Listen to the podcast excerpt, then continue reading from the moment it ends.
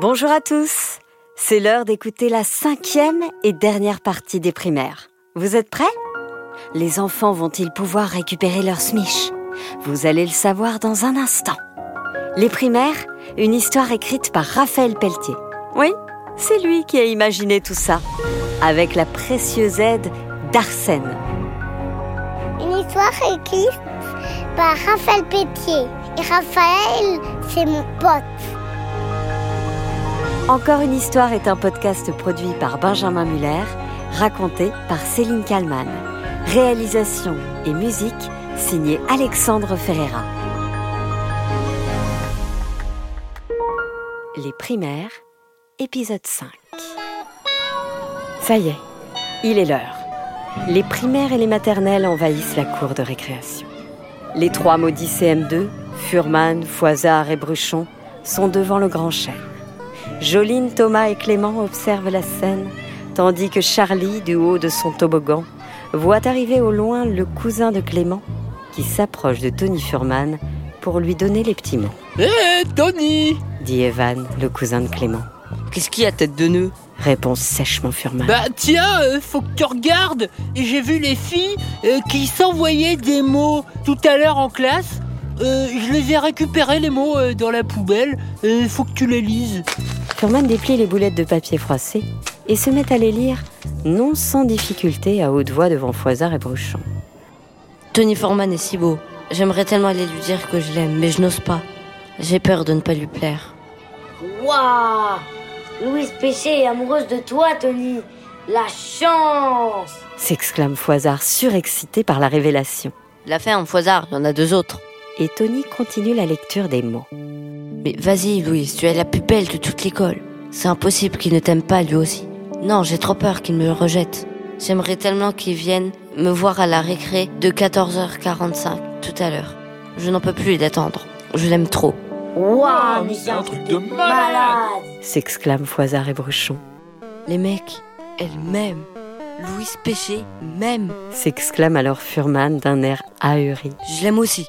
Faut que t'ailles la voir, mec, faut que t'ailles la voir. Dit Bruchon en sautillant d'excitation. Ouais, j'y vais. L'amour m'appelle, les mecs. Ouais, il va embrasser Louise Péché, j'hallucine. La chance Reprend Bruchon, électrisé. Et Furman, plus abéti que jamais, foudroyé par l'amour, le cœur à la fois palpitant et fragile, comme celui d'un rongeur, et léger comme des œufs battus en neige, se met à marcher vers Louise. Elle se trouve alors sous le préau avec Coraline et Elisa, ses deux meilleures amies. Foisard et Bruchon, au loin, l'encouragent avec entrain. Oui, oui, oui, oui, oui Tony arrive devant Louise.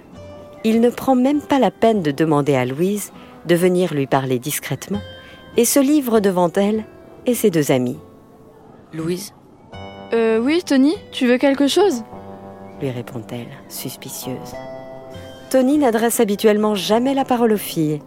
Et en général, le contenu de ses propos se limite à la bagarre, au foot et aux jeux vidéo. Louise, bah euh, voilà, euh, je te déclare ma flamme. Moi aussi je t'aime. MDR, mais qu'est-ce qu'il raconte? Se demande-t-elle en regardant Coraline et Elisa. Bah j'ai vu les mots. Je sais que tu m'aimes et t'avais peur de venir me voir. Alors je suis là pour toi, ma princesse. Je t'aime aussi. déclare Tony avec vigueur. Louise n'en croit pas ses oreilles. Elle ne comprend vraiment pas ce qui se passe. Elle regarde ses amis étonnés. Mais what? Attends, mais de quoi tu parles? Quel mot? S'interroge Louise. Bah les mots que t'as écrits en cours, là où tu dis que tu m'aimes. Mais MDR, j'ai jamais écrit mot comme ça, moi. hein. Louise comprend alors que Tony est victime d'un mauvais canular et ne peut se retenir d'exploser de rire, entraînant Elisa et Coraline dans un fou rire mythique. L'énorme rigolade attire immédiatement les regards de toute la cour vers le préau où se trouvent les quatre élèves. Tony réalise à son tour le ridicule de la situation. Son visage devient rouge de honte. Il transpire.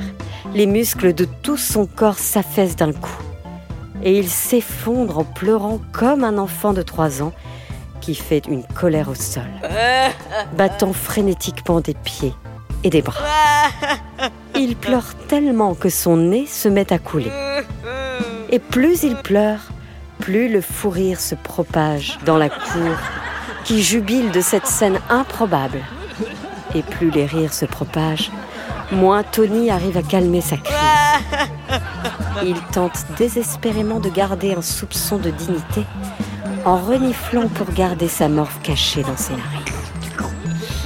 Mais ses lèvres s'agitent tellement à cause de ses sanglots et de la colère de la honte qu'il est contraint de ravaler par la bouche des filets de crottes de nez visqueuses. C'est l'humiliation ultime.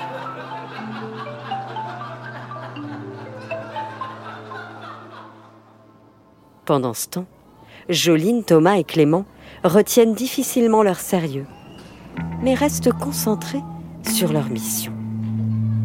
Il est 14h50. La bande-annonce du Monde en l'Orient est dans 10 minutes à peine. Il faut faire vite. Il se tourne vers Charlie, qui est debout sur son toboggan. Il ameute les maternelles autour de lui. Ils sont 63 et l'écoutent avec beaucoup d'attention. Et vous là N'êtes-vous pas lassé de ces adultes qui décident pour vous? Ressentez cette colère qui depuis des années s'accumule dans vos petits corps de maternelle. Qui peut décider pour vous si vous avez besoin ou non de ce bonbon succulent? Qui a le droit de vous priver de dessert parce que vous n'avez pas mangé vos brocolis et vos sous Bruxelles? Souvenez-vous à Noël, cette boîte de chocolat qui trône sur un meuble depuis des jours parce que vos parents ont décidé qu'on ne mangeait qu'un chocolat ou deux à la fois. Hérésie, les amis Tant qu'il y en a sous nos yeux, on les mange jusqu'au dernier. Une friandise, tu la respectes, tu l'aimes et tu la manges. C'est tout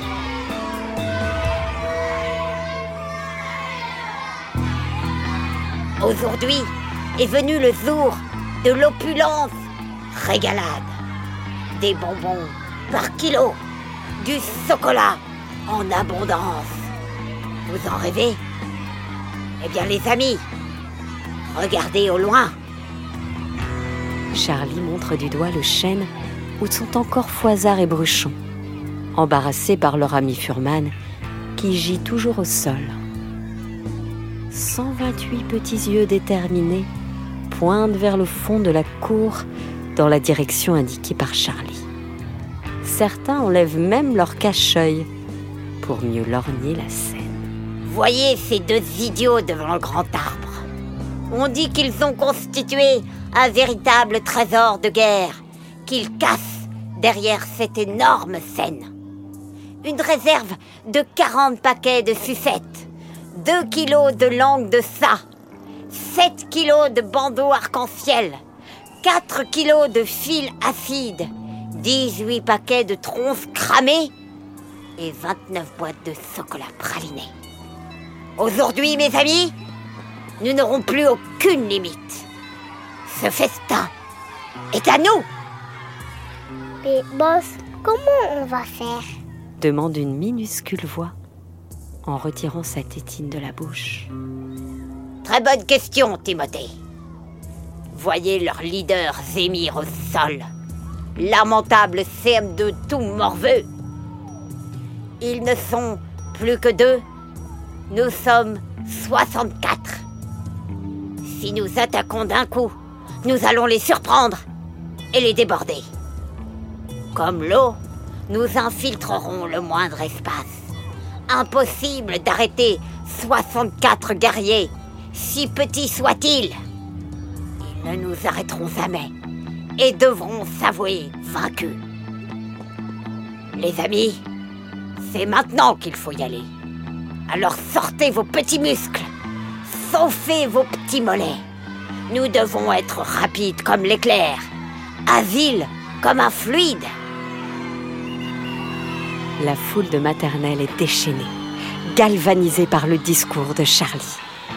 Les maternelles lèvent tous leurs tétines au ciel et scandent. Boss Boss Boss Boss Boss Boss Boss Boss Boss Boss Boss À l'attaque mes amis On va les dégazer C'est maintenant Et la troupe de maternelle s'élance vers le grand chêne. Bonbon Sogola À nous Comme une horde de zombies, assoiffés de sucreries et déterminés jusqu'à la mort, on peut lire la force et la rage dans leurs yeux rougis, émus et remplis d'espoir suite au discours de Boss. Le grondement de la vague de Razmoquette arrive aux oreilles de Foisard et Bruchon. Médusées, les institutrices n'en croient pas leurs yeux, elles non plus, et constatent effarées. Oh bah, qu'est-ce qui leur arrive? Déclare Madame Bunel, impuissante et bouche bée. La vague déferle dans un fracas épique sur la cour des primaires, renversant sur son passage CP, CE1, CO2, CM1 et CM2. Voyant la puissance infernale du mouvement initié par Boss, Foisard et Bruchon n'ont d'autre choix que de décamper au plus vite et filent se mettre à l'abri dans les toilettes, juste à côté. Thomas se précipite rapidement jusqu'au grand chêne avant que les maternelles n'arrivent à lui et s'empare de la smiche. Il prend alors ses jambes à son cou et s'écarte de l'arbre d'un saut latéral, conclu par une jolie roulade, évitant de justesse le raz-de-marée des maternelles. Il rejoint Joline et Clément, qui exultent. Ouais Merci, boss Vite, il est 15h Presque Clément. Fortnite, Thomas Thomas, encore essoufflé de son effort héroïque, s'empresse d'allumer la smiche et lance Fortnite. Mais soudain, le visage de nos trois CE2 se décompose, Pas de Wi-Fi? Ah mince On n'avait pas pensé à ça. dit Joline en regardant l'écran de la console, comprenant que tous ses efforts n'ont finalement pas servi à grand-chose, Bon, bah on regardera ce soir sur YouTube, si nos parents sont d'accord. dit alors Clément. Finalement, Joline, Thomas et Clément n'ont pas l'air si déçus de louper la bande-annonce du Monde Lorient en direct. Nos trois CE2 sont surtout soulagés que toutes ces péripéties finissent bien. Et surtout avec la smiche.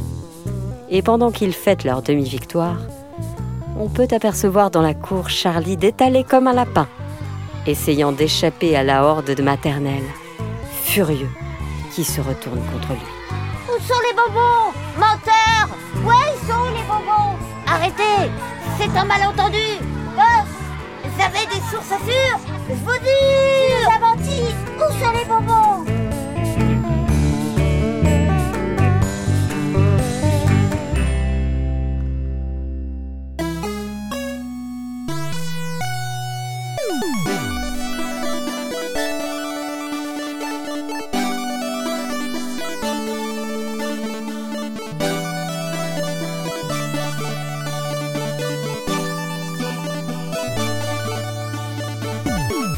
Voilà, c'était Les Primaires, histoire écrite par Raphaël Pelletier, réalisation et musique signée Alexandre Ferreira, avec la participation exceptionnelle de Samuel dans le rôle de Clément, Et dans le rôle de Joline, Lola. Dans le rôle de Thomas, Roméo. Et dans le rôle de Tony, Nino. Auguste dans le rôle d'Arnold. Et dans le rôle de Louise, Lily. Alex dans le rôle de Kylian. Lucie, dans le rôle de Madame Robert. Et Sarah, dans le rôle de Madame Bunel.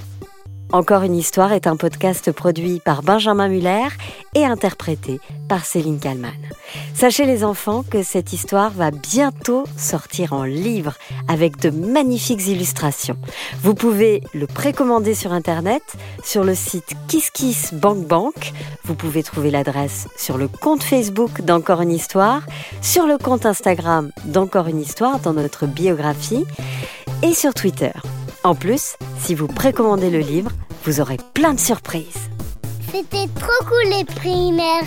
Même j'adore. Même si Tony Furmal, il fait un peu, un petit peu peur et quand il dit Ah, c'est quelqu'un